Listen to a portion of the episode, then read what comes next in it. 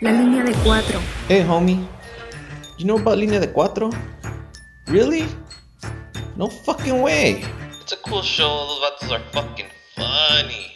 I listen to them to practice on my Spanish, like, güey, cabrón, no mames. Hilarious.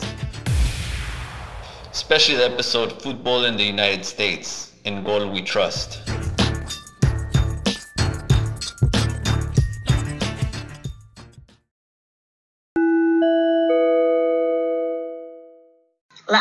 La alineación de hoy es traída a ustedes gracias a Taquitos el Pocho Loco.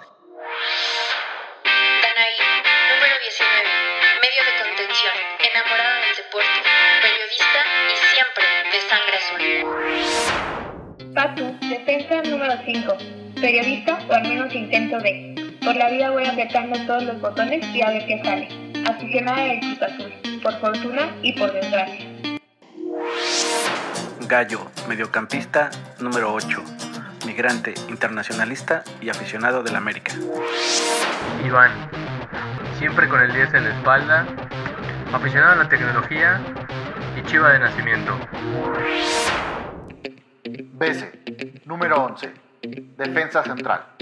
Chilango en el exilio, internacionalista y aficionado al fútbol, pero sobre todo al América. Jafet Nava, defensa lateral derecho número 4, inmigrante y aficionado al América. Alejandro Vigna, extremo izquierdo, número 7, astrofísico de profesión y director técnico frustrado del Arsenal. César, número 16, medio de contención, futbolista frustrado que trabaja como periodista, amante del buen fútbol y seguidor de la fiera.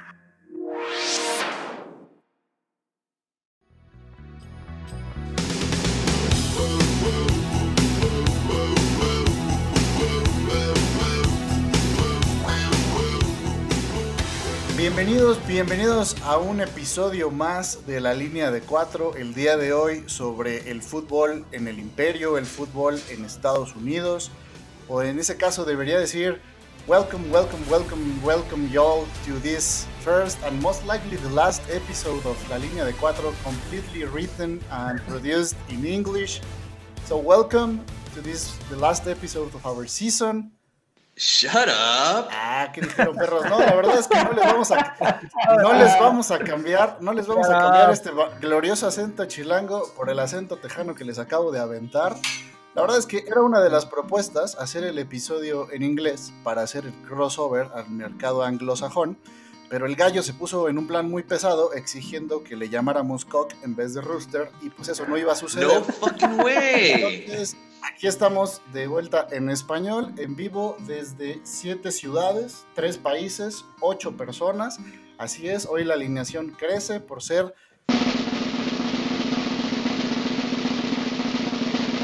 el final de temporada de este su podcast favorito. Así que hoy traemos alineación de lujo. Eh, Riquelme está en las sombras, por ahí si nos estás escuchando, nos saluda a Kaiser.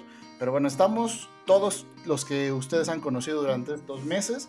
Estamos desde Querétaro, Ciudad de México, Cancún, Oxnard, Denver, Copenhague y hoy de manera eh, sorpresiva eh, añadimos una ciudad más, una C más a nuestro eje, Coetzalan. César, ¿cómo estás? Todo bien acá en la Sierra de Puebla, disfrutando un poquito el fin de semana. Medio crudo se te oye, ¿no? Los, algo, algo hay de eso, algo hay de eso. un, Pero con toda la un poquito. Shut up, César, shut up. Así es, con motivo entonces. ¿Qué onda, chavos? ¿Cómo están? Del... Hola, hola. Todo bien en Denver, con mucho aire. ya digan qué vamos a tener el día de hoy en honor a los Estados Unidos. Vamos a hablar de la gloriosa MLS, sus antecedentes, sus figuras, no del chicharito, pero sí de esta bonita tradición de la pelota en una tierra lejana o extranjera. Vamos a hablar de las gloriosas Chivas USA. Las Chivas USB, como le decía un amigo. Fucking relax. Que no, lamentable episodio del fútbol de la MLS. Afortunadamente no, no vamos a hablar de eso, pero sí vamos a hablar de esta, este deporte acá donde los güeros sí tienen varo y sí tienen para las casacas y las canchas con pasto, pero que aún así no deja de ser todavía un deporte eh, pues no tan popular y donde está la discusión si México todavía puede llamarse o puede tener superioridad, al menos en este tema, con el tan odiado, admirado, este vecino incómodo. Para eso tenemos invitadas de lujo a las ya conocidas y famosas Patu y Dana, para que cuando hablemos de fútbol femenil lo, lo hagamos con la voz autorizada de ellas y que nos ilustren también desde sus profesiones del periodismo, eh, nos corrijan los datos que no tenemos correctos, ¿verdad? ¿Cómo están chicas? Muchas gracias por la invitación, muchachos. Y sí, yo creo que la selección femenil estadounidense es una gran excepción en el fútbol de los gringos. Excepcionalismo americano a través del fútbol femenil. Patu nos sigue ignorando. ¿Qué qué? Hola. Perdón, me Sí, Pato.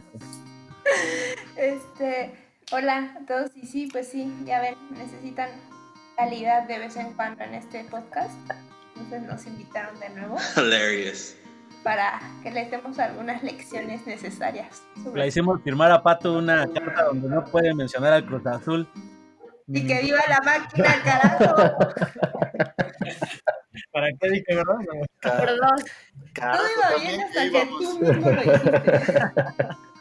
Oye, pero a veces querías, antes que eso, decías final de temporada y ahí ibas a tocar el tema de nuestra polémica votación, ya que estamos en semana de elecciones por acá. ¿Qué tienes que decir al respecto de esta cerradísima votación que definió el colegio electoral a favor de Jafet? No fucking way. Yo solo quiero eh, decir que voy a impugnar los resultados ante los tribunales. La Corte Suprema eh, me tiene que dar la razón. Nos quieren robar ese primer lugar.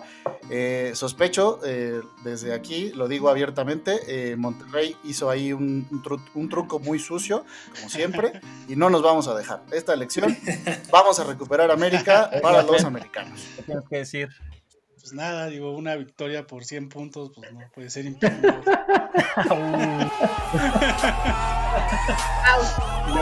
¿Qué se siente ser aclamado por el voto popular? Sí, Hombre, es un- una, una satisfacción y un compromiso para los votantes. güey. La Estás democracia ebrio de la, poder, ebrio de poder. Mira, llegó a la línea 4. La verdad es que la, la- la broma es para la gente de Monterrey que apoyó a Jafet, porque con eso garantizaron que ya sea el primero o segundo lugar, el primer episodio de la segunda temporada será un especial Bravo. sobre el glorioso Club América. Lamentable. Así que con ese par de anuncios y ese reconocimiento, ahora vamos a felicitar a Jafet, la verdad es que ganó y ganó bien, ampliamente como ya lo señaló. Muchas gracias a los que participaron, a los que votaron, a los que nos ignoraron, nos dejaron en visto, muchas gracias. Así que ya, basta de democracia que ya demostramos que no funciona vamos a entrarle a los Estados Unidos. Así que que comience.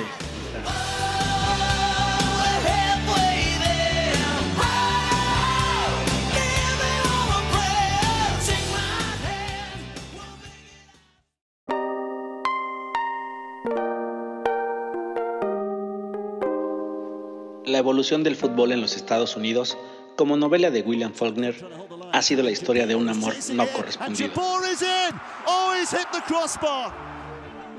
En un trayecto marcado por la discontinuidad, los acercamientos y las rupturas, la forma de la pasión mejor repartida y organizada alrededor del planeta ha sido, al interior del imperio, poco menos que un extraño en casa. Desde el extremo derecho de la cancha, el intelectual Samuel Huntington ataca. En su libro, ¿Quiénes somos?, arroja la siguiente sentencia. La amenaza para la identidad estadounidense son los migrantes que no se asimilan. Son aquellos que conservan su cultura y sus tradiciones. La raza blanca, el origen europeo y la religión protestante son para él los verdaderos Estados Unidos. Huntington hace esta reflexión mientras observa un partido de fútbol entre las selecciones de los Estados Unidos y México. Lo hace mientras esos otros y su tribu, con sus raíces atadas a un balón de fútbol, abuchean el himno nacional estadounidense. No obstante, el pragmatismo calvinista ha encontrado poco a poco su lugar dentro del terreno de juego. Con una revolución liderada por las mujeres, algunos hombres blancos de clase media y la comunidad latina principalmente, el American Way of Life ha encontrado en el deporte de las patadas la oportunidad ideal de generar una industria de potencial incalculable y sin fecha de caducidad. Al ritmo de la globalización, los cruzados modernos de la producción en masa han llevado su nuevo eslogan evangelizador a través del mundo, apropiándose si no de la pelota, sí de su fabricación, distribución y empaque. Game Around the World. El Mundial del 94 ha sido su presentación al mundo. Citando al defensa Alexis Lalas, fue la forma de decir, estamos aquí y también formamos parte del deporte que se juega alrededor del mundo. Sí, puede que seamos diferentes, pero aquí estamos pegándole al balón de la misma manera que lo hacen en tu país. El balón en búsqueda de un lugar entre los americanos y sus mitos.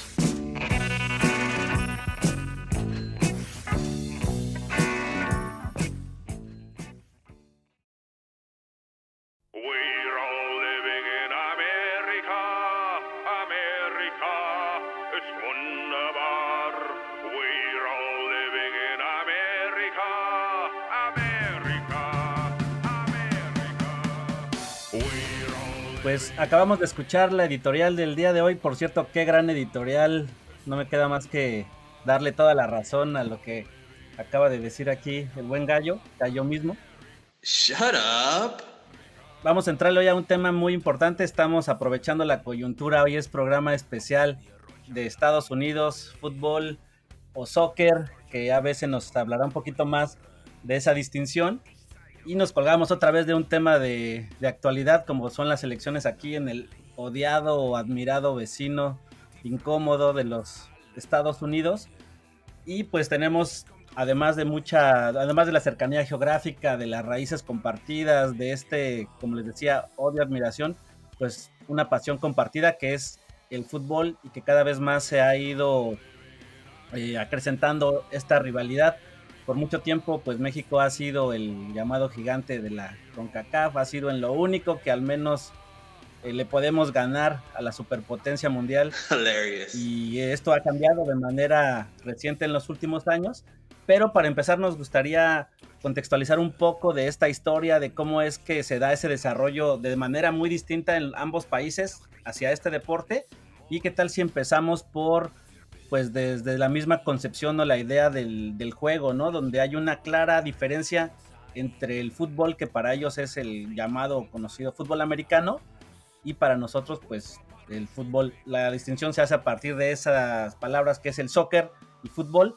¿Y qué tal si Bese nos puedes contar un poco de, esta, de este tema? Sí, nada más agregar a lo que ya decías, que este episodio se estrenará muy probablemente cerca del Día de Gracias y yo creo que todos los que estamos aquí presentes y los que están escuchándolo, pues algo por lo que damos gracias todos los fines de semana es por la existencia del bendito fútbol. Y pues sí, a ver, yo les voy a hablar de soccer contra versus fútbol o fútbol versus soccer, como quieran. Pues para darles contexto, uh, creo que es importante decir que para los aficionados a este deporte que vivimos en Estados Unidos desde, bueno, el tiempo que sea, esta cuestión es, es, el equivalente a la discusión de hueva entre fuereños y chilangos sobre las quesadillas, ¿no? Es la discusión eterna que no vamos a abrir en este momento, doctor. Por favor, este, no sé su opinión y no la quiero conocer en este momento. Pero bueno, en ese mismo sentido, los gringos se resisten a llamarle fútbol a este bellísimo deporte, pero al mismo tiempo, eh, mientras ven un partido, gritan sin problema, ¡Golazo! ¡Golazo! Eh, y entonces es francamente ofensivo que ahí sí quieran usar tu lengua, pero eh, pues se resistan a decirle fútbol y prefieran lo de soccer, ¿no?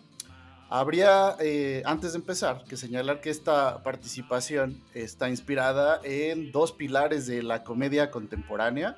Primero, eh, y me voy a poner de pie, eh, el señor John Cleese, el miembro fundador del mítico grupo eh, británico de comedia de los Monty Python. Monty Python, the Flying Circus. Que si no los ubican, son creadores de sketches como La broma más graciosa del mundo, Spam, ellos crearon el concepto de Spam, o, o un partido de fútbol eh, entre filósofos griegos y alemanes, que todos estos clips están en YouTube, échenles un ojo. Y en segundo lugar, pues bueno, también inspirado en nuestro doctor aquí presente desde Copenhague, eh, que él también tiene sus joyas de la comedia, o sea, tiene momentos como los agujeros negros como objetos predilectos de estudio, o también eh, Costa de Marfil y los caballos negros. Hilarious. Y pues el ya clásico, eh, las mujeres juegan fútbol. Eh, como pueden ver, lo suyo, lo suyo es la comedia políticamente incorrecta. Por cierto, ¿ya conociste a las invitadas? Bueno, Podemos ver en este momento su sudor en la frente. Ya, Dana y Pastorita. Ahorita los dejamos para que. lo- bueno. Yo lo, yo lo único que quería comentar es que lo de los Python y lo mío es un anacronismo histórico. O sea, eso pues estamos separados solo por histórico y también eh, yo temporal. estoy hablando meramente de mis bueno. influencias, no me vas a venir a criticar. Fucking relax. Ya que sacas a los Python, John Cleese tiene un video que también está en YouTube en el que se burla del fútbol americano porque se osa llamarse así, fútbol, por el único hecho de que el único jugador que está autorizado a usar su pie no ve acción durante todo el juego, salvo en ocasiones muy específicas, para lo cual tiene que entrar brevemente, hace su parte y se vuelve a salir, ¿no? O sea, él se burla eh, de los americanos por esto. Bueno, de los estadounidenses, perdón, doctor Hernández Vela, si nos está escuchando. Y bueno, eh, por otro lado, tenemos a nuestro propio doctor que ya explicó esto elocuentemente en alguna ocasión en nuestro blog, cuando él nos decía que el soccer no existe. Y en ese texto él incluyó otras joyas como la que les voy a leer a continuación. Dice, todos hablaban de fútbol, pero nadie lo veía. Todos hablaban de fútbol, pero nadie lo entendía. Alejandro Vigna, 27 de junio de 2014. ¿eh? Para que vean, este tema no es nuevo ni para el doctor ni para nosotros. No, eso, a- y la autorreferencia a todo lo que da, por eso está en el postdoctoral. En fin, ahora sí entrándole al, al punto, Hilarious. O el narcisismo, como le quieras decir, pero está bien. Ay, verga, nadie me avisó que esto iba a ser un roasting. No se llega al doctorado siendo humildes. Exactamente. Ahí, Ahora, regresando, Pues yo no sabía que, que me habían invitado a mi propio roasting, pero bueno. entrando al tema, lo, lo irónico de todo esto es que la palabra soccer es, un inven- es de origen inglés, igual que el deporte mismo, aunque allá en esas bellísimas islas, eh, pues nadie lo usa y pues la historia más o menos es algo así. Eh, tanto el fútbol como el fútbol americano eh, provienen del mismo conjunto de deportes en el que la idea es pues avanzar una pelota a través de un territorio del oponente y anotar en el otro extremo. Y pero bueno, sabemos que las reglas varían de un lugar a otro y el nivel de contacto y de golpes permitidos pues también va variando dependiendo del lugar del acento que, en inglés que tenga uno. Ah, pues a- ambos deportes surgieron en las escuelas eh, fifís de la clase alta de principios del siglo XIX, allá este, en Inglaterra y en esas islas, y se extendieron por todo el mundo de la mano del imperio, del imperio original, no del imperio del que hoy vamos a hablar, los Estados Unidos. Así que bueno, fue eh, hasta que los estudiantes de la Universidad de Oxford, en la, en la década de los 1880, empezaron a distinguir entre el rugger, que es el fútbol de rugby, y el a soccer, eh, referido a lo que nosotros entendemos como el fútbol, que, que para hacer la aclaración, si usted no lo sabía, pues o nunca ha puesto atención, pues nuestro bellísimo deporte tiene el ñoñísimo nombre de fútbol asociación, como si los demás juegos pues, se jugaran solos o demás. Pero bueno, eh, esto de a soccer después se recortó a solo soccer y pues se extendió eh, rápidamente por el campus de Oxford y por el resto de, de esa zona, pero el- la palabra nunca, nunca pasó de ser un apodo para este bellísimo deporte en esa zona del planeta. Al mismo tiempo, más o menos, en Estados Unidos surgió el deporte del fútbol americano que tomaba elementos del rugby y de este fútbol asociación. Y bueno, eh, aquí se le conocía, aquí en los Estados Unidos se le conocía como el Gridiron Football, pero bueno, pues era, este, la gente más bien solamente se refería a él como fútbol. Y por eso es que los que practicaban el deporte del soccer adoptaron este deporte, perdón, este nombre para referirse a su propio deporte. Y de tal forma que, por ejemplo, la Asociación de Fútbol de Estados Unidos, que se formó desde 1910 como el organismo eh, organizador de este deporte aquí, cambió su nombre a United States Soccer Football Association en 1945 y de hecho unos años después ya de plano le quitaron lo de fútbol y se quedaron solo con soccer. Entonces, pues ya no era solo un apodo, el soccer había llegado para quedarse y sobre todo eh, se utiliza en lugares donde se puede confundir con otras versiones locales, como puede ser en Irlanda, que tienen el Irish Football, en Australia, que tienen también su versión de fútbol australiano, y en Canadá y otros países. Así que esa es la historia. Como ven, Mother Soccer.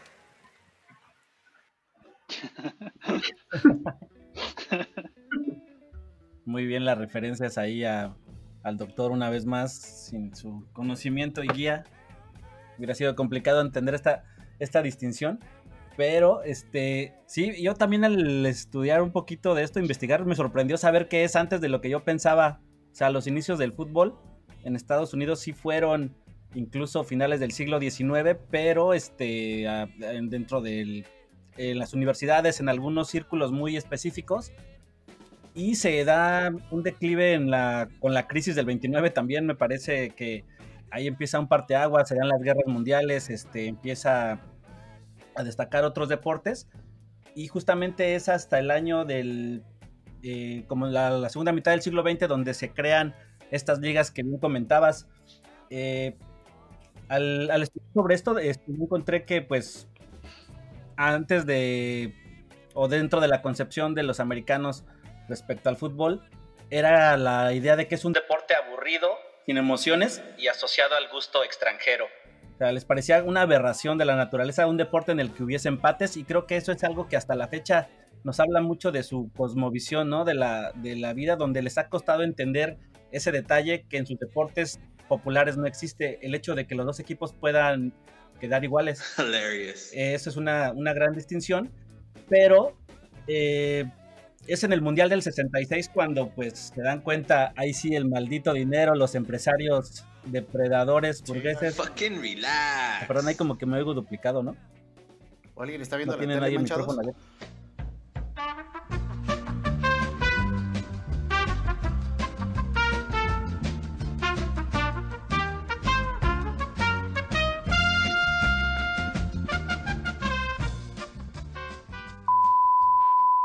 con el éxito del Mundial de Inglaterra en el 66 que varios empresarios al percatarse de los ratings de televisión vieron la oportunidad pues de hacer negocio con este deporte que iba en crecimiento.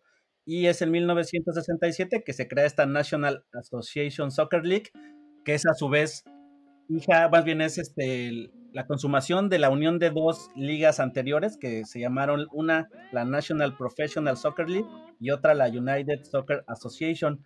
O sea que así como Naciones Unidas, este, la MLS tuvo una versión anterior que no funcionó y que tuvo a su vez eh, dos, dos ligas más que tampoco funcionaron, que fueron poco menos que un circo y un, este, un espectáculo muy al estilo hollywoodense. Me llamó la atención mucho dos detalles. La National Professional Soccer League, para que se den una idea, eh, ganó los derechos de televisión. Las dos ligas estaban al mismo tiempo. Una ganó los derechos de televisión y la otra que fueran reconocidos por la FIFA.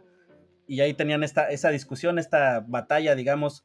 Al tener la National Professional Soccer League, los derechos de televisión fueron los que pues, ganaron la audiencia, los mayores patrocinios y comenzaron a transmitir un juego cada fin de semana, los domingos, con una, pues teniendo bastante audiencia. Pero se les ocurrió la grandiosa idea de meter comerciales cada que había una falta. Sea, que no, no así el cuadrito y una este, eslogan ahí, ni bajarle ahí a la narración, ni de hacer una mención, sino que tal cual ponían un mensaje de los 30 segundos o más de un comercial cortando el juego y se fue haciendo un desmadre, o sea, les valió madre y entonces comenzó a pasar que los árbitros forzaban a los jugadores a fingir faltas para que hubiese espacio a los compromisos comerciales a ese nivel, o sea que se volvió un caos. Dijeron, pues, ¿por qué no? Así como en el béisbol, en el básquetbol hay estas pausas, necesitamos dinero, necesitamos meter comerciales, pues cuando hay faltas que es, eh, para ellos era un momento muy aburrido que se pausara así el juego y pues vamos a meter publicidad. No fucking way. Eso por un lado, y los llevó, le- les decía, al, al desastre. Y por el otro, la otra liga decidieron adelantarse y, e iniciar su, su torneo antes que el de la. NPSL. Pero estaba todo, solo que no tenían jugadores. Y se les ocurrió la brillante idea también, así como guion de película serie B hollywoodense, de traer a rentados equipos europeos. O sea, tal cual. eh, trajeron, ha- hagan de cuenta, el, equipo del Vancouver Royal Canadiens, eran el Sunderland, Así, no, no estaban mezclados. Era el Sunderland jugando bajo ese, ese uniforme con esa insignia. Y los Chicago Mustangs eran el Cagliari italiano. Así. Así comenzó esa liga entre 10 equipos entre canadienses y estadounidenses, que a su vez eran la réplica o el outsourcing de equipos europeos y sudamericanos. Shut up. Y también fue un desastre, fue un fracaso, no llegaron a ningún lado. Este, terminó la liga teniendo poca audiencia, no tenían televisión, este, le cambiaron las reglas, esta idea del shootout, etcétera. Qué sorprendente que no haya funcionado eso, ¿eh? Ajá, y aparte tenían otras reglas bien raras, muy, este, te digo, querían decir, eh, con esta idea del excepcionalismo americano, que somos una nación donde no se aplican las, las leyes de la historia y esa superioridad moral, eh, decidieron que ahí los puntos iban a ser seis puntos al que ganara, cero al que perdiera, obviamente, y había tres puntos para el equipo que metiera arriba de tres goles. O sea, cada que metías cuatro goles era un punto adicional. Eh, lo cual estaba muy interesante y sí buscaban promover el juego ofensivo. No sé si funcionó, habría que ver los, las estadísticas y si había muchos goles en los partidos o no. Pero tenían unas reglas bastante extrañas como esa. Ya para 1967 se crea, se consolida esta North American Soccer League, que les decía es más bien un tipo circo barroco bastante bizarro, pero es con lo que se da el, boom de los estados, del fútbol en los Estados Unidos, y esto a partir de un hecho muy concreto que es la contratación de Pelé para el equipo New York Cosmos en 1970. ¿Y cómo es que lograron esto? Pues simple y sencillamente la estrategia fue meterle billete, traer estrellas eh, del fútbol mundial en retiro, lo cual nos da la explicación de lo que sabemos que cómo se origina después la MLS. Esa fue la estrategia Bill y directa y esto puso al fútbol de los Estados Unidos en la mira mundial, ¿no? Es como se se vuelve, oye, a la distancia si uno lo piensa, qué bizarro habrá sido ver jugar a Pelé en estos estadios de pasto artificial con gente que creo que no entendía nada, pero haberlo visto todavía en una edad más o menos este, plena, lo, lo que sería ahorita un Zlatan o un Cristiano Ronaldo. Y esto tuvo más o menos éxito, se triplicaron las entradas, este, la estrategia se replicó con otros clubes. Y en el New York Cosmos también jugó Beckenbauer, o sea, los dos, el mejor atacante y el mejor defensa de su, generación, eh, jugaron juntos en este equipo. Y en Los Ángeles Aztecs estuvo Johan Cruyff y George Best. Eh, más tarde habría otros este, jugadores que también participarían en estos, este, en estos equipos. Y adivinen cómo le pusieron a la final de su, del torneo de esta liga. Super Bowl. Soccer Bowl. Obvio. Eh, ahí entre el New York Cosmos y creo que fue Tampa Bay, no recuerdo el nombre. eh, es la que tiene el récord de mayor asistencia para un juego varonil.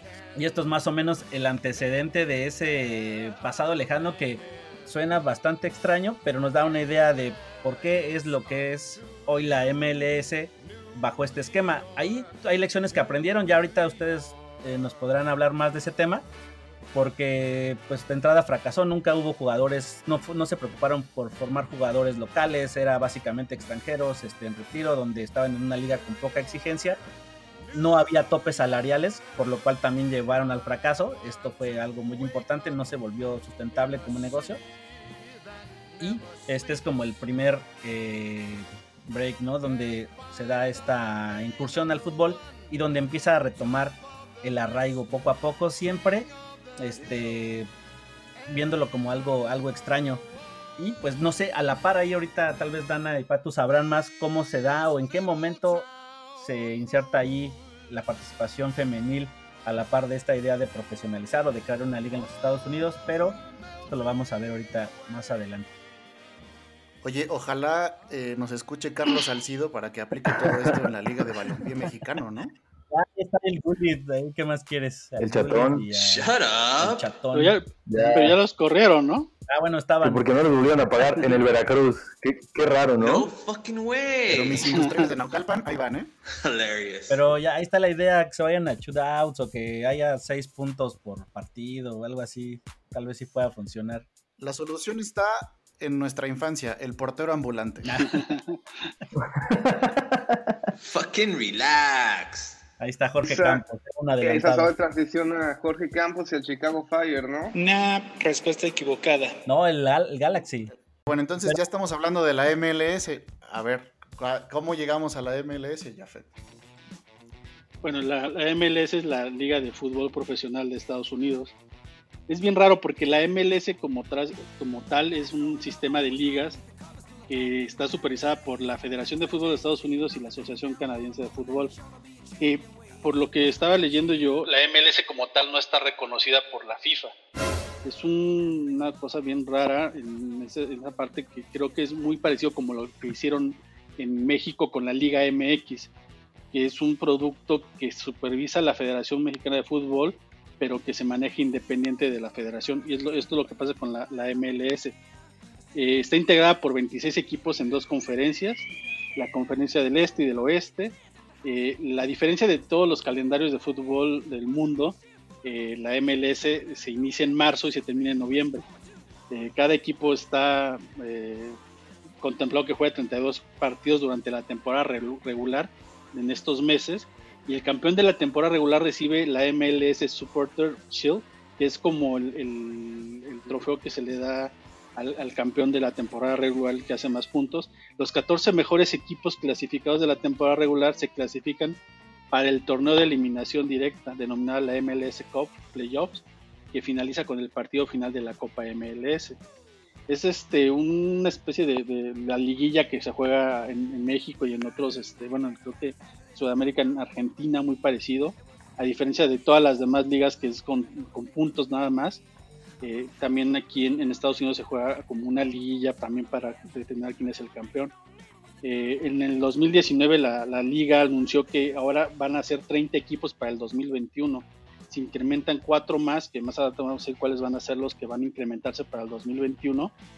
Y este, después de, la- la- ahorita actualmente, la MLS tiene la tercera asistencia media más alta de cualquier liga en Estados Unidos. Después de la NFL y la Liga de Béisbol, es la tercera en cuanto a más audiencia promedio por, por, juego. Bueno, pues hasta antes de la pandemia, está, está este dato. Y es la séptima liga de fútbol profesional con la asistencia media más alta del mundo. Estamos hablando que a nivel mundial es la séptima que tiene más eh, audiencia eh, en vivo en los estadios. El promedio que manejan ellos para, para temporada por equipo es de 20 mil, 22 mil eh, aficionados por, por juego, lo cual es alto para, para lo que nosotros creemos que podría ser este, en Estados Unidos que no, que no tiene tanta afición. Pero esto yo creo que es principalmente por todos los latinos, hispanos que estamos en Estados Unidos que apoyamos y tenemos nostalgia y adoptamos equipos locales para, para pues, tener ese contacto con el fútbol, soccer.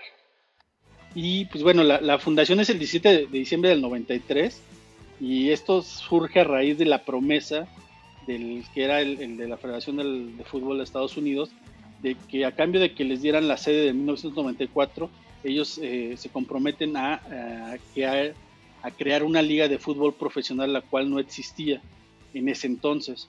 El objetivo era convertir una de las ligas más grandes eh, de fútbol a nivel del mundo y una de las grandes ligas deportivas de Estados Unidos. La primera temporada que hay eh, liga de la MLS es en 1996, solo con 10 equipos. Y el, dato curioso aquí es de que para iniciar con 10 equipos las cifras de asistencia eran prometedoras, este, los números se van declinando después del primer año, pero hasta la actualidad se han aumentado. Se dividieron eh, a los 10 equipos en dos conferencias, que son las que acabo de decir, que eran los, los fundadores de, estas, este, de esta temporada. Era el Columbus Crew, el DC United, New England Revolution, el New York Metro Stars, Tampa Bay, y en el otro, en la conferencia oeste era Colorado Rapids, Dallas, Kansas City, Los Ángeles Galaxy y San José. Esto es con los equipos, los 10 equipos que inicia la MLS en 1996. Creo que ese fue el, el gran parteaguas el Mundial del 94 para que el incremento de, de todo lo que es la afición de, de fútbol, soccer eh, en Estados Unidos tuviera el boom. Y pues la MLS otorga tres de los cuatro cupos de Estados Unidos tiene para competencia de la Liga de Campeones de la CONCACAF. Los, cuatro, los tres este, lugares se definen, el primero corresponde al ganador de la Copa MLS, El segundo es el ganador de la MLS Supporter Shield, que es el equipo, más, el equipo que más puntos obtiene durante la temporada. Y el tercero corresponde al primer ubicado en la conferencia opuesta del ganador. Entonces con eso garantizan sus tres lugares de la, en la Liga de Campeones de la CONCACAF.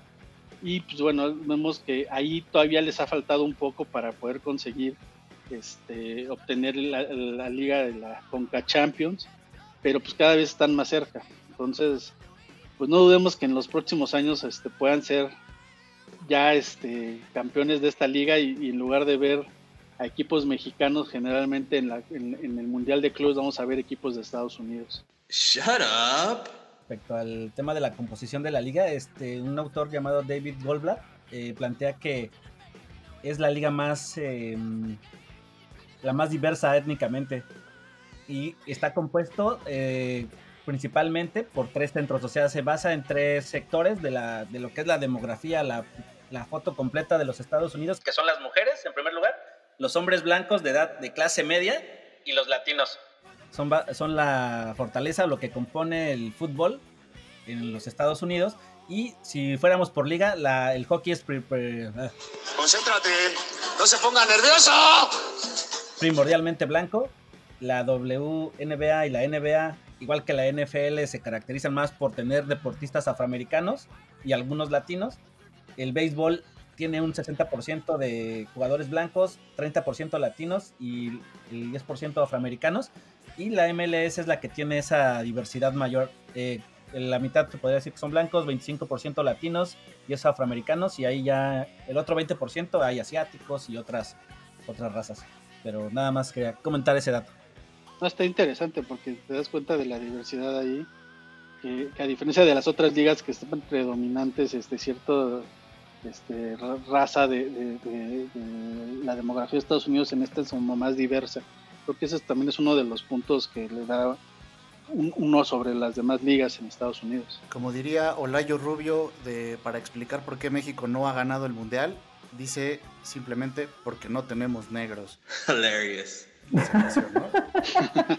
¿Qué, pues, ¿Qué les parece si vamos al medio tiempo? Vamos eh, preparando todo para entrarle a lo fuerte del fútbol aquí en Estados Unidos, que será desde luego el fútbol femenil, para darle paso a nuestras invitadasas y a la, a la discusión del segundo tiempo. Entonces vamos, vamos a escuchar el medio tiempo y regresamos con todo.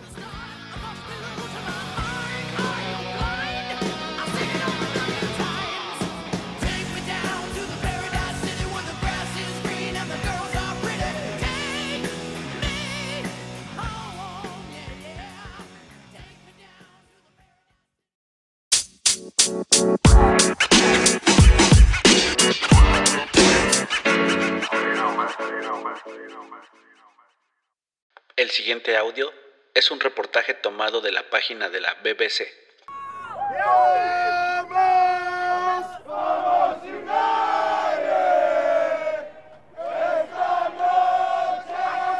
Claro, nosotros como rutina llegamos acá cuatro horas antes, estamos disfrutando acá, sociabilizando con todos los miembros de la barra, estamos eh, compartiendo como familia, ¿no?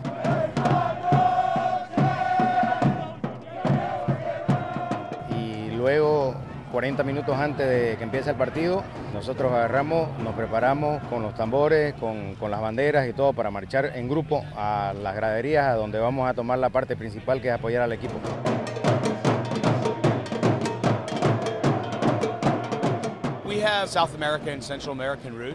Tenemos raíces sudamericanas y centroamericanas. Esa es la base de nuestra cultura en términos de los cánticos que hacemos y nuestro ambiente familiar. Muchos de los otros grupos tienen bases más europeas o inglesas y en ese sentido somos un poco diferentes.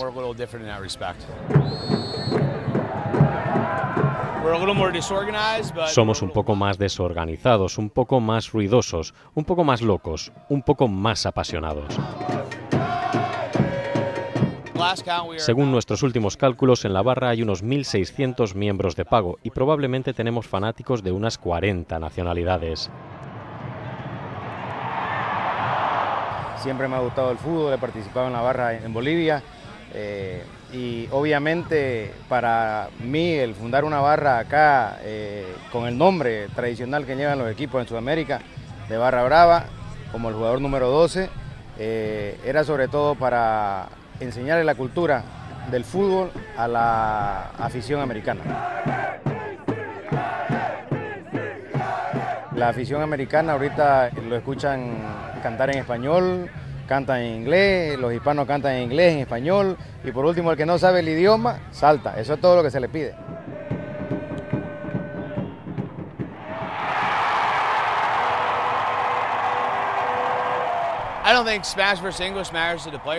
No creo que el español o el inglés les importe a los jugadores, quizás excepto a aquellos que vienen de Sudamérica o Centroamérica, pero sí creo que la pasión que tenemos y la energía que llevamos al estadio hacen una gran diferencia en los jugadores.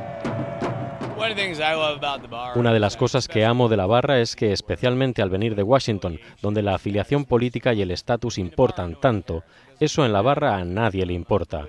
No importa si uno es de Bolivia, de México, de Estados Unidos o de Europa Oriental. No importa si es demócrata o republicano, ni cuánto gane o qué haga para ganarse la vida. Solo se trata de la pasión por el deporte. Así que realmente personificamos lo que es Estados Unidos, una mezcla de culturas, donde todos se juntan, contribuyen y donde el todo es mejor que la suma de las partes.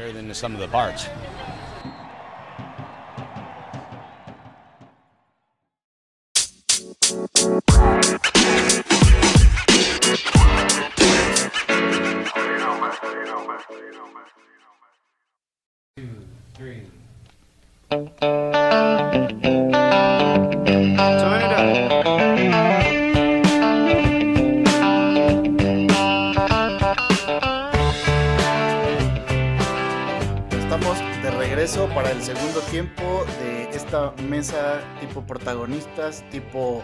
eh, ¿Cómo se llaman los programas de deportes? No me acuerdo ya. Ya ahí se metió un claxon, valió madre, pero no importa, estamos de vuelta. Fútbol picante. Fútbol, Fútbol picante, picante. gracias. Con, con el doctor Morales. La última palabra. Última palabra. Estamos de vuelta con el segundo tiempo del episodio especial sobre fútbol en Estados Unidos o soccer para nuestros, aunque me mienten la madre, no importa, para, para- dedicado a nuestros homies aquí en Colorado, en California. Vamos a hablar de eso que tanto nos han pedido, hablemos de su mentado soccer.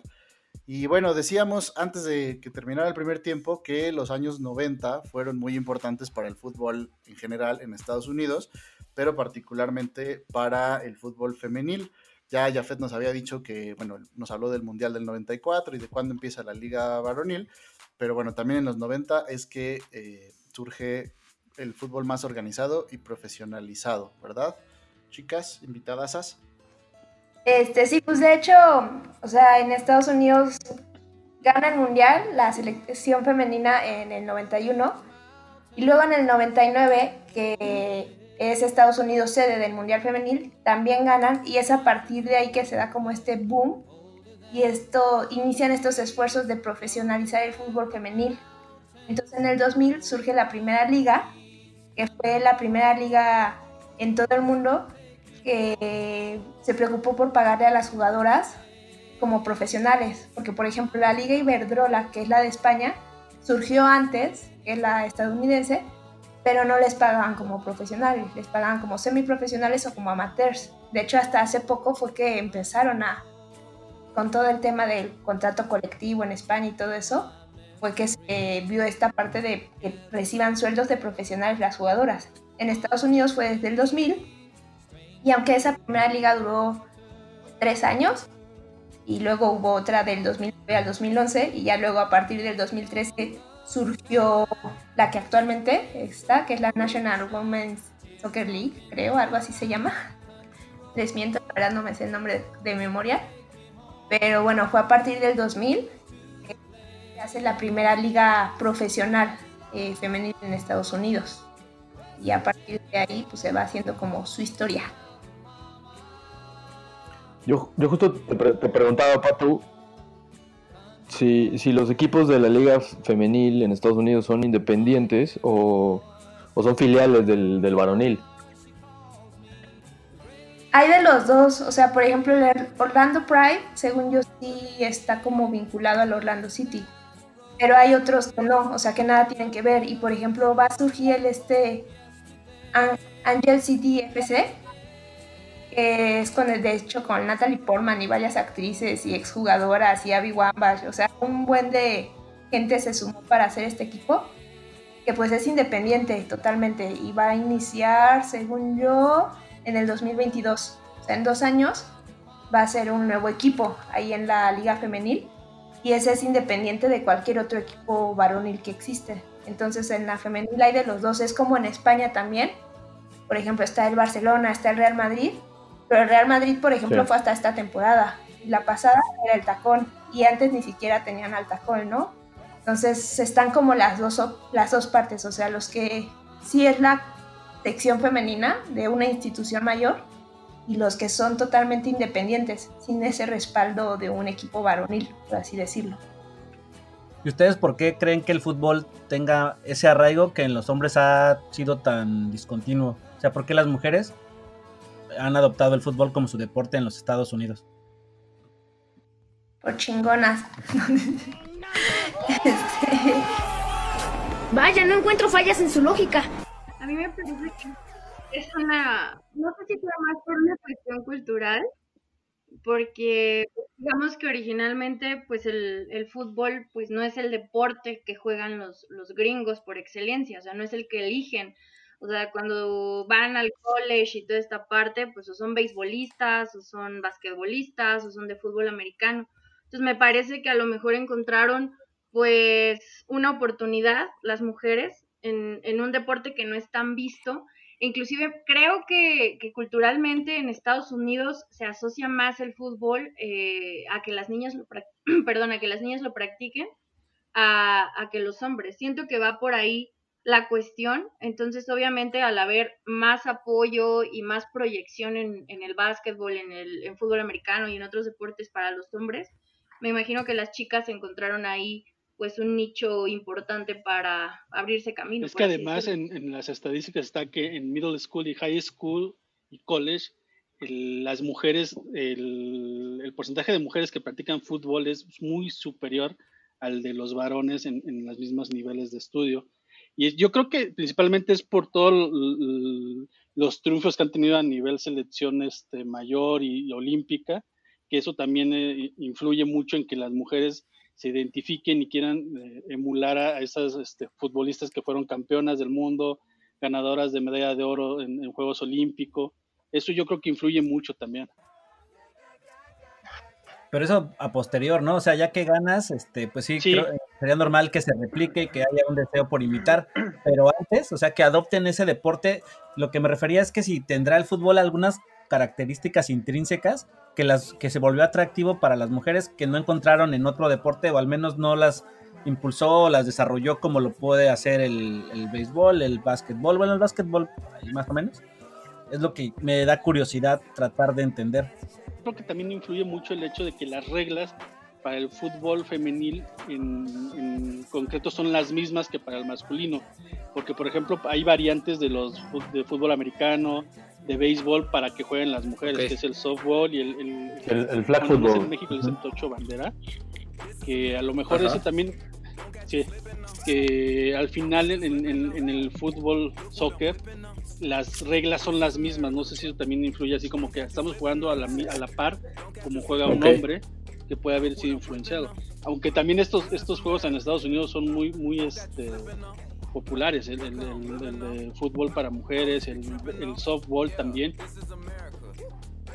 Entonces, en vez de imposición de género, podríamos hablar de apropiación, de que ellas tomaron este deporte, este va a ser nuestro, ya que ustedes no lo pelan, y también un tema de igualdad, de que estamos jugando a lo mismo, y Pato es un gran ejemplo de que puede jugar y jugar mejor contra los hombres, y luego filtraremos fotografías de ella defendiendo este, A los Sergio Ramos. dientes.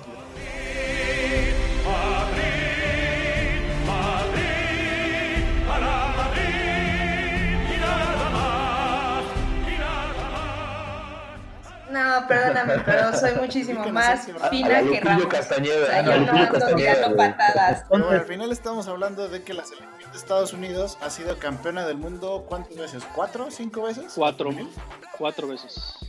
Cuatro veces. cuatro veces. Y la de Estados Unidos, lo más que ha logrado, o sea, la, la varonil, lo más que ha logrado es un tercer lugar en la primera copa allá en 1930. Eh, y después ahí ha ido batallando incluso para calificar. Recordaremos que en el último mundial no asistieron. Y bueno, ahí, y sin embargo, existe toda esta diferencia a nivel salarial bueno, figuras como Megan Rapinoe siempre han sido muy vocales al respecto de, bueno, a ver, yo soy campeona del mundo, juego, ¿juega en Europa o en Estados Unidos? Corrígeme. En Estados Unidos. En Estados Unidos. En Estados Unidos. Eh, pero bueno, juego profesionalmente y aún así el premio para, para nosotras es mucho menor, o cuando lo hay, comparado con estos muertos del equipo varonil, que pues bueno, van a perder en Panamá, van a perder en Trinidad y Tobago, etcétera, ¿no? No, es, es precisamente que eh, la liga eh, femenil en Estados Unidos es la que más jugadoras aporta a su selección. Al, contrario de muchas selecciones, inclusive varoniles en el mundo, o sea, no nada más en Estados Unidos, ¿no? La mayoría de sus jugadores son exportados a otros países, a otras ligas, y es como llegan a la selección de su país. Y en Estados Unidos, la liga femenil, me parece que solamente dos chicas que están en, esta Samantha Mewis y Rose Lavelle, que están en Manchester City, me parece que son las únicas que, eh, seleccionadas que juegan fuera de la liga de Estados Unidos. De ahí en fuera, todas las demás juegan en la liga. Entonces también te habla de la rentabilidad que tiene esta liga, no nada más eh, en la parte económica, ¿no? sino también social, en el nivel de juego, o sea, todos los factores que implican para que se conforme una selección nacional. Ahora, lo otro, la MLS es como tal, pasando al tema que comentábamos hace unos minutos, ¿una liga en crecimiento o es un cementerio de leyendas? Siento que, o sea, ya es como, como que estás bajando el nivel de la liga. Y sí, a lo mejor no se compara con una liga en España, una liga en Inglaterra, pero me parece que esto también es una como una parte cultural, porque a los gringos siempre les ha gustado el show y siempre les, gusta como esta parte de los reflectores, digo, no, no en balde el Super Bowl es de los eh, espectáculos más vistos en todo el mundo. Yo siento que es más, o sea, su, apuesta va más por ahí, precisamente al presentar leyendas del fútbol, a que las mismas leyendas del fútbol eh, inviertan en los equipos como David Beckham y bueno, ahora están jalando a los, a los mexicanos. Eh, me parece que, que esa es su apuesta, o sea, más allá de, de, sacar talentos, de sacar, eh, de conformar una selección fuerte y subir su nivel de juego, yo creo que es eso, es simplemente el espectáculo, vender un espectáculo y que sea rentable para el mundo. También se habla de la filial que se quiere hacer con la Liga MX en ese sentido. Yo creo que es beneficio para ambos, ¿no? Eh, por, por, un lado, pues sí se ha hablado mucho de que pues, los jugadores se van a retirar a esa liga y, la verdad es que en un inicio creo que sí empezó así el proyecto, o sea, veíamos a un, creo que el parteaguas, ahorita lo mencionaba Patu, eh, un personaje parteaguas en este ciclo que ha tenido la MLS con la contratación de superestrellas fue David Beckham, con, con este Galaxy, perdón, iba a decir Lakers. Galaxy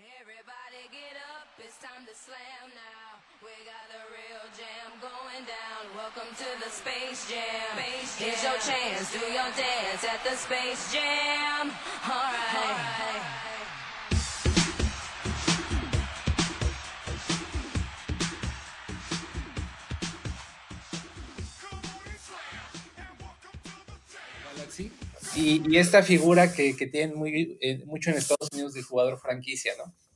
Que empezaron a vender esta idea también en el fútbol, de meter a jugadores franquicia, traer a superestrellas, y creo que poco a poco, eh, digo, ellos lo hacían en un inicio, según mi, mi, punto de vista, lo hacían como para atraer a más público, para hacer la liga más espectacular. Tiempo fueron viendo que, que los mismos jugadores también llegaban y, pues no veían eh, esta liga como retiro. De hecho, el mismo Beckham tuvo una primera etapa con Galaxy y regresó otra vez a Europa y volvió a regresar a Galaxy, ¿no? Entonces, eh, también vimos el caso por ahí de, eh, no recuerdo si Rafa Márquez también estuvo por allá, y no, acá triunfó en León y otra vez regresó a Europa. Entonces, llegó un punto, creo yo, en el que los jugadores dejaron de ver esto como, o se dejó de ver esto como una estrategia para retirarse dignamente y realmente llegaron a competir. el caso más reciente y que, que, la verdad también fue un monstruo en el, en el campo fue pues Slatan, ¿no? que, que, también brilló con, con Galaxy. Y, y creo que a la larga, eh, yo espero la verdad que a la larga, porque creo que eso mejoraría el nivel del fútbol mexicano que crezca el fútbol eh, estadounidense, que crezca la MLS y que en algún punto superar futbolísticamente, gracias a este nivel de competencia, a la Liga MX, porque eso nos haría entrar en un nivel de competencia más alto y creo que todos saldríamos beneficiados. Pero, pero sí, o sea, yo no lo veo hoy como un cementerio, cementerio de leyendas, quizás sí en el inicio, pero ahora lo veo como leyendas que vienen a competir y leyendas que están haciendo más grande a la MLS. No sé qué piensan ustedes.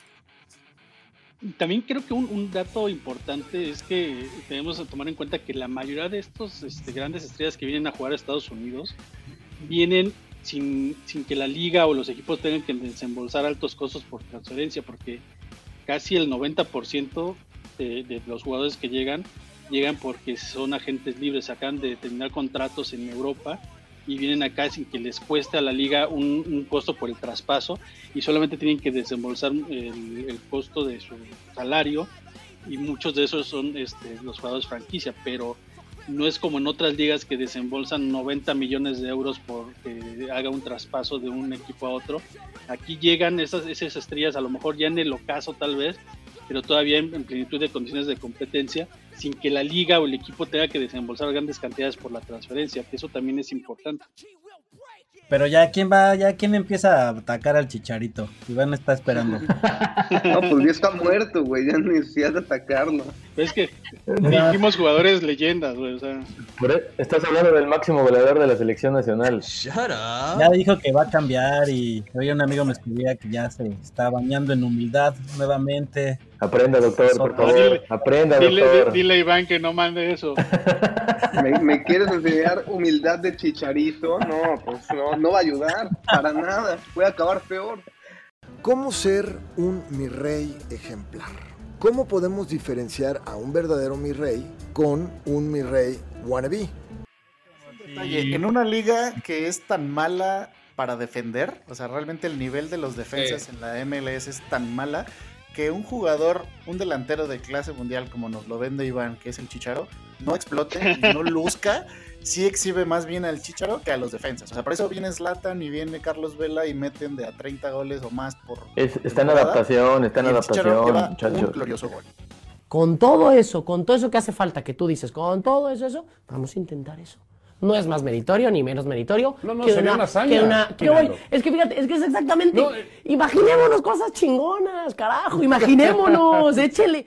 Pregunto, ¿los mexicanos, los jugadores mexicanos, prefieren ahora la MLS que Europa? Lo, lo, pregunto porque, por ejemplo, yo siento que Carlos Vela, que Jonathan Dos Santos seguían en, facultad y en, en su plenitud de seguir jugando en Europa y de pronto los ves que fichan por el, el Ángeles Club o el Galaxy o cualquier otro equipo y no sé hasta qué punto estén priorizando ya sea o el dinero o qué será cercanía con el país y la familia, no, sé qué piensen. Pues, pues yo creo que justo priorizan la comodidad. O sea, están entendiendo no solo el dinero, ¿no? O sea, porque, porque justo, por ejemplo, los Ángeles, no es como, o sea, sí es Estados Unidos, pero es prácticamente latina la ciudad, ¿no? No te sientas gringo, gallo. Entonces, pues, les van a pagar bien, van a seguir jugando y con esta comodidad de como no ha un cambio cultural tan drástico, es como que dicen, pues sí, mejor me voy para allá. Creo que eso es algo que no nos gusta aceptar, pero el jugador mexicano no es un jugador migrante como el que exige el fútbol actual, ¿no? O sea, es así prefieren la comodidad al reto que representa otro idioma, otra cultura, tal vez ganar hasta menos, que pues tener la cercanía, el sueldo, este, todos los beneficios de una liga como lo es la MLS. Yo creo que es tristemente cierto, ¿no? Sí, sí lo prefieren. Y pasa con la selección, ¿no? O sea, ese mismo fenómeno se replica por el hecho de que prefiere, o sea, el dinero otra vez como parámetro para tomar una decisión más allá de lo deportivo, en la medida que la selección mexicana prefiere o ha decidido tomar eh, la decisión de jugar en un país extranjero, ¿no? Esto sería insólito para cualquier otra selección del mundo, pensar que jugar tus eliminatorias en un territorio ajeno, pero aquí se apela a esa nostalgia y a ese a ese financiamiento que dan los migrantes al año a un deporte que para los estadounidenses sigue siendo todavía como una cuestión un poco ambigua y lejana, ¿no? De identidad. Así ya, ya entrando en ese, en ese tema, este, me parece que suena feo y a lo mejor para los románticos del fútbol y que creen que no hay títulos comprados, ¿verdad, América? Y cosas así. ¡Diablos, señorita! Eh, pues, tristemente la realidad y, no hay que olvidar que, el fútbol antes de ser eh, bueno más bien como deporte como negocio y como espectáculo. Bueno al menos yo siempre lo he visto de esa forma. Y precisamente o sea lo, lo que mencionas la selección mexicana juega en Estados Unidos por este convenio que tiene con la empresa Soccer United Marketing desde el 2003 eh, que los obliga a jugar por lo menos cinco partidos allá en Estados Unidos, de los cuales México gana 2 millones de, dólares, obviamente, por partido, y la empresa se queda con 9 millones. Ahora, yo creo que ustedes que están en Estados Unidos lo van a saber mejor, ¿no? ¿Cuánto es el salario que, tiene un mexicano promedio en la República Mexicana y cuánto es el salario promedio que tiene un migrante en Estados Unidos? Eso les da la capacidad de pagar un boleto alrededor de 270 dólares que cuesta por ir a ver a la selección. Ahora no sé si también esta parte eh, sea mucho por el, sentido de pertenencia, el sentido de identidad, de sentirte más cerca de, tu país viendo jugar a la selección. Eh, también creo que implica mucho porque, bueno, según las cifras que también encontré por ahí, alrededor de 50 mil este, personas aficionados son los que entran a un estadio para ver a un, partido de la selección mexicana en Estados Unidos. Y obviamente la mayoría es migrante. Y por eso la mayoría de los partidos pues se dan en California, se dan en Texas y, esta, esta parte, como tú lo decías, ¿no? Como los, los, los migrantes solventando eh, pues la parte de la selección mexicana que deja ganancias por año arriba de 300 millones de dólares. A mí me parece una cuestión bastante, bastante impresionante porque como el fútbol se convierte en algo, digo que no es nada nuevo y todo el mundo lo sabemos, pero como el fútbol se convierte en algo sumamente cultural de nuestro país y, y, que te arraiga, porque también esta parte de los migrantes creo que es algo que los que como mexicanos vivimos el día a día y todo el mundo tenemos un familiar, aunque sea que emigró a los Estados Unidos. Entonces siento que el fútbol va ligado, pero al final todo termina siendo negocio, ¿no? Y, por eso México juega allá, porque jugando allá México, eh, la federación recibe más dinero, el equipo recibe más dinero y es más probable que alguien te compre un boleto para ir a verte. Ahí qué pasa, por ejemplo, con los mexicoamericanos esos futbolistas que tienen las dos nacionalidades. Ahí me viene el ejemplo de quién era Yarbrough, era México-americano, el de León, el portero. Sí, Julian Yarbrough, sí. Sí, sí, sí. Él, ¿quién más? Este, Joe eh, Corona. Gómez. Edgar Castillo también vino jugando con la selección de Estados Unidos. No, pero en el caso de Edgar Castillo, sí rechazó a la selección porque de hecho hasta hay una historia ahí bien rara de que lo, convocan para jugar un partido de eliminatoria y dicen que convenientemente perdió su pasaporte mexicano y no se concentró, que dicen que para poder después este, ser seleccionado de Estados Unidos. Pero por ejemplo ahorita vemos a los chavos, por así decirle, o sea, jugadores jóvenes como Julián Araujo, Sebastián Soto, o sea, tienen la doble nacionalidad, que todavía como que no se han decantado hacia un otro lado, pero que, por ejemplo, en el premundial y en el mundial sub-20 jugaron con Estados Unidos y fueron campeones con Estados Unidos y llegaron a la final con Estados Unidos. Y entonces como que ahí da la duda de si la federación tendría que buscarlos o como ya olvidarse de ellos. O sea, a mí más bien como que me da ese de qué, qué se está dejando de hacer que parecía que estos chavos que pudieran jugar con México ni les está interesando más allá de pues, el arraigo con las raíces de los países y que por ejemplo es interesante cómo está la contraparte con las mujeres. O sea, ahora que la liga femenil abrió a las mexicoamericanas, las de doble nacionalidad, cuántas jugadoras no vinieron, ¿no? Y que son seleccionadas y además ellas con mucho arraigo de lo que es México, ¿no? O sea, de sus raíces mexicanas, aunque nacieron y se criaron en Estados Unidos. Yo creo que hay como tantos problemas que este se queda como de los menos importantes, ¿no? En la selección mexicana, por supuesto. Shut O sea, tú también estás peluceando a los jugadores mexicoamericanos. ¿Quieres ver mis tenis? Fosfo, fosfo. Básicamente. Pues, No, yo le- Sí, sí, sí. We got a lot of Hispanics. We love our Hispanics. bueno, dejando de lado los comentarios xenófobos del doctor, a ver, entonces regresando al punto, estamos hablando sobre el fútbol en Estados Unidos y ya mencionamos que en México es parte de nuestra cultura. Podemos decir que actualmente ya esto es también parte de la cultura del ADN y del día a día de los Estados Unidos o todavía nos falta mucho para eso. que está, creo que poco a poco teniendo ya adquiriendo una forma de arraigo o de identidad, porque así como la selección empieza a tener o a depender de los migrantes, también los Estados Unidos han estado, empiezan a responder, ¿no? Y ya hay quienes se asumen como en respuesta a esa identidad mexicana y se llevan el partido a Columbus, a una zona lejana, empiezan a tener sus, su, este, sus reivindicaciones a partir de incluso momentos históricos, ahí el Álamo, este, batalla, la guerra del, del 47, etcétera. Incluso hasta con el nombre de las, de las porras o de las barras, ¿no? El, el Pancho Villa Army, por ejemplo. Para conocer más detalles sobre esta y otras historias sobre fútbol y migración, les recomendamos el episodio 7 de este podcast. Eh, pues ya aquí por el momento hemos este, llegado casi al final, al, al momento de concluir este programa. Y este, quería dejarlos básicamente con esa, con esa reflexión, ¿no? De que sí es verdad que ha sido una historia más o menos de amor no correspondido el fútbol en los Estados Unidos o el soccer, pero que ya hay una semilla ahí que parece en crecimiento y que va a forjar esta rivalidad entre los dos, entre los dos, este, los dos países.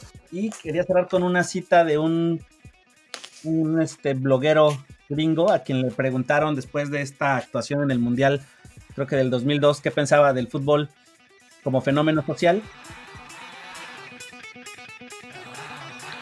Para una generación que ha visto con exceso de confianza el liderazgo americano al desastre, alentar a los Estados Unidos en una competencia que sabíamos que no podíamos ganar ofrece un sentimiento existencial similar. El aficionado al fútbol en los Estados Unidos es una ficción especulativa. ¿Qué tal si los Estados Unidos son solo un país más entre las naciones? Mientras tanto, en palabras del filósofo francés Jean-Paul Sartre, ahí están los tanteos a ciegas de un pueblo desorientado que busca una tradición en que recargarse. La pelota en la búsqueda de un lugar entre los americanos y sus mitos.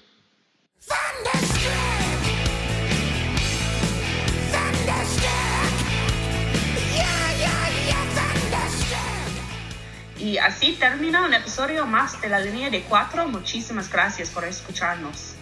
No olviden buscarnos en redes sociales Facebook y Instagram como la línea de cuatro y en Twitter como la línea de cuatro con número. También nuestro blog en WordPress y canal de, eh, canal de YouTube.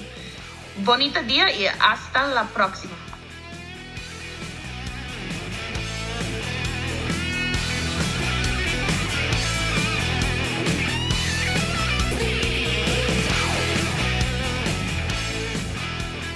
Hay, que hacer pase de lista.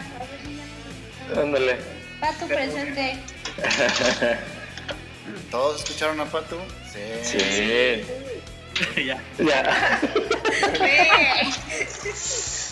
Tu experimento fracasó. Bueno, gracias por el intento, vuelvo sí. participar. Estuvo buena la Qué iniciativa. apático.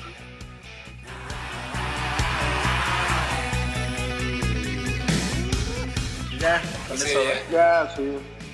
Ya, lo que sea, le metes chistes y una música del Capitán Y América el, y ya y el. God, del- el God Bless America, ya. Oigan, ¿los puedo regañar? ¿Por qué? No. Otra vez ya no te escuchamos. Bueno, lo ponemos en privado entonces. pues. Ah. Qué bueno. No, ya. ¿Qué? Con confianza. Cada que dicen el día de hoy es un pleonasmo. Es como decir súbete para arriba. Salte para afuera. ¿Cada qué? Y lo tienen muchos locutores. Entonces, solo si lo, si lo Ah, pero qué bueno. ¿Traigo? Lo puedo editar, déjalo. Yo, yo no escuché qué. Yo tampoco. Nos vemos, cuídense. Bye.